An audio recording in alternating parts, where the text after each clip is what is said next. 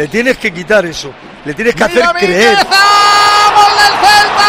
¿Ves? Ahí está. Lo anula, lo anula. A ver.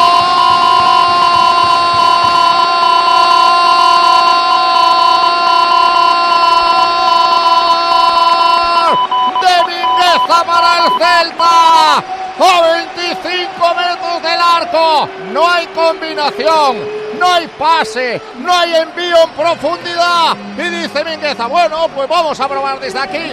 Suelta un latigazo brutal que pega en la cepa del poste y se va para adentro. Marcó Mingueza. Marca el Celta. 11 para 10. 28 de la segunda. Mingueza adelanta al Celta. Celta 1, Almería 0. Enfúndate la camiseta de los ganadores en eficiencia. La aerotermia de Mitsubishi Electric Ecodan, porque utiliza la energía más limpia y renovable, el aire. Ecodan es tu aerotermia, cuando sabes que utilizas el sistema más eficiente. Pues la verdad que lo hemos juntado todo, ¿eh? La rajada sobre Mingueza, que los tiritos no podían ser de aquella manera, pues ha tirado con fe. El balón sale escupido por el césped en el bote intermedio con una violencia muy Al alta palo, hacia el al- palo, palo dentro. Se ha juntado todo a favor al Celta por una vez para ponerse por delante Banquillo Santi. Y por eso quizás entiende Eri el gesto de rabia que ha hecho hasta en varias ocasiones en la celebración del gol.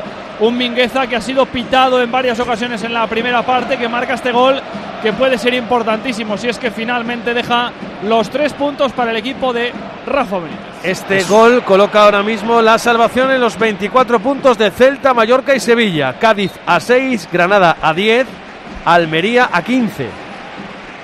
Es un, es un buen gol de Mingueza, ¿eh?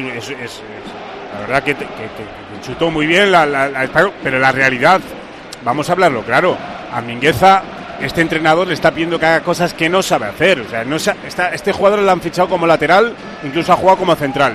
Que le están metiendo de extremo, le están metiendo de interior, le están pidiendo cosas que no son de él y muchas veces no le salen. Ahora, un minuto antes del gol, estuve a punto de decir una cosa que iba a ser como, como, siempre una babosada mía porque me iba a dar en los morros por Mingueza. Pero cuando, cuando antes decíamos de que los jugadores fallaban tal cual, es que le estamos pidiendo a Mingueza que ponga todos los balones parados, que saque los corners, que saque la falta, que meta los centros, cuando no es un especialista en hacerlo.